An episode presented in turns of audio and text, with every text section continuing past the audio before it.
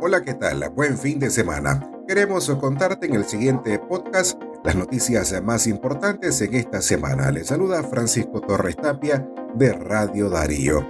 Si está pensando comprar pólvora para esta temporada, le informamos que según los comerciantes para este 2021 algunas presentaciones alcanzaron el doble del precio que el año pasado. En León, unos 16 tramos de venta fueron autorizados por las autoridades locales. Sí, por lo que no hay casi pólvora y, y el precio está de viaje elevadísimo. Imagínense que solo el paquetón vale 350 cordos. La cosita que valía 300, 400 pesos, ahora vale 500, 600 cordos. Darío Noticias. En otras noticias sobre el encarecimiento de la libra de queso, los ganaderos señalan a los productores y comerciantes intermediarios de ser los responsables de estas salsas porque según ellos el precio de la leche no ha sido afectado. De tal manera de que no es porque le están pagando o el, productor está vendiendo más cara su leche, por eso el queso está más caro. ¿verdad? Por un lado. Por otro lado, las exportaciones a El Salvador se han bajado un 30-40% del queso.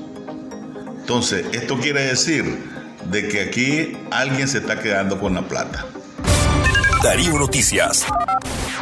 La Organización Mundial de la Salud ha calificado muy alto el riesgo a nivel global en relación a la variante Omicron del coronavirus, según consta en un documento publicado por la organización. Desde la entidad destacan que podría haber futuros brotes de COVID-19, los cuales se podrían tener severas consecuencias a raíz de la propagación de la nueva cepa, aunque aclara que en general hay considerables incertidumbres sobre la magnitud del potencial de Omicron para escapar a la inmunidad. Darío Noticias. El secretario general de la Organización de los Estados Americanos, Luis Almagro, urgió a la comunidad internacional a seguir presionando al presidente nicaragüense Daniel Ortega para que el país retome el camino de la democracia.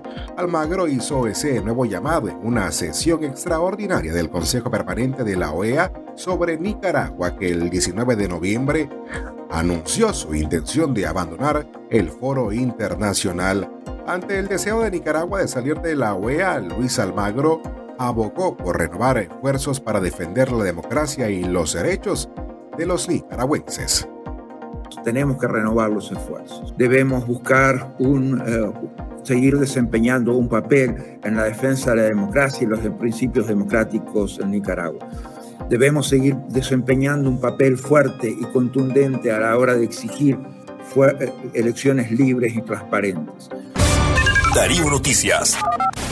Mientras tanto, la Dirección General de Bomberos en conjunto con la policía y la municipalidad en León acordaron no permitir la venta de pólvora a lo interno de los negocios ni de forma ambulante. Según Francisco Álvarez, la medida está dirigida para que no se produzcan incendios por explosivos en los mercados de la ciudad universitaria queda determinantemente prohibido la venta de pólvora dentro de los mercados municipales.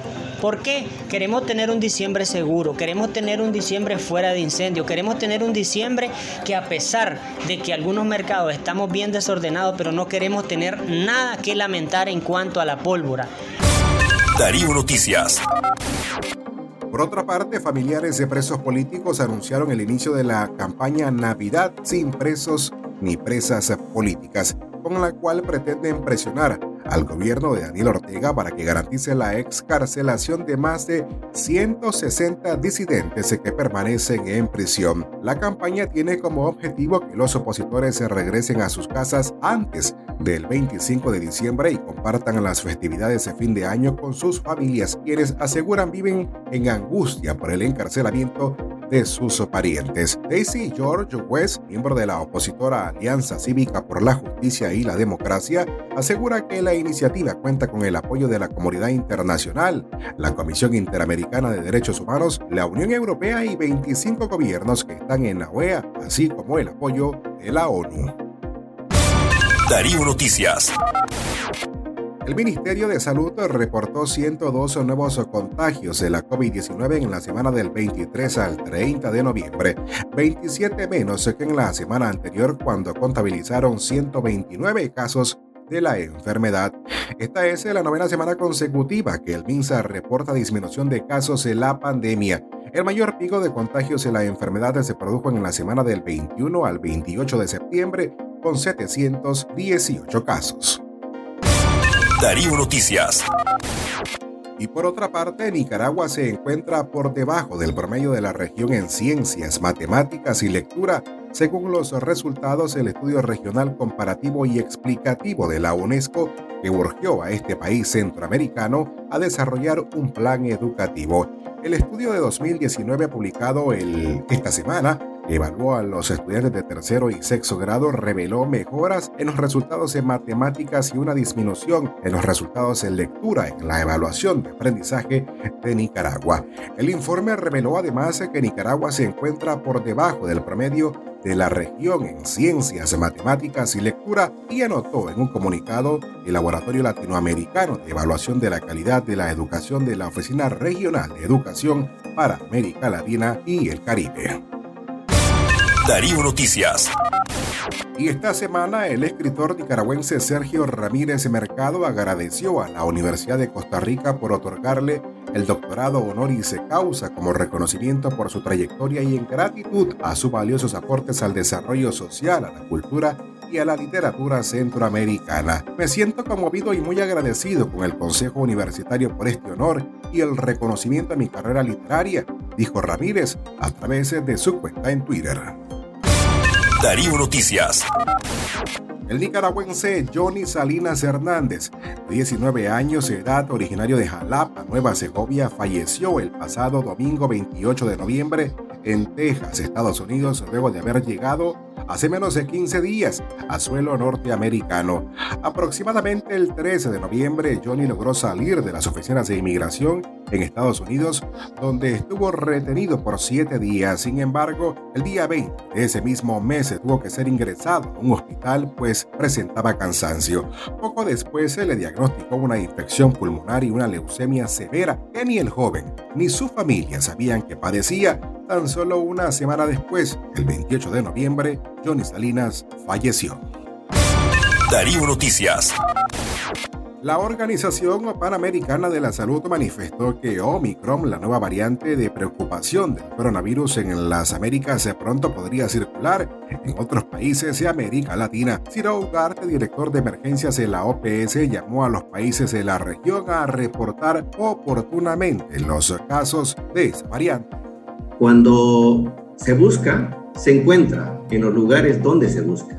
De tal manera que si es que no se está buscando adecuadamente, es probable que eh, demore la detección. En ese sentido, es eh, el trabajo que ya lo mencionó la directora y Silván de la Red Regional de Vigilancia Genómica es muy importante.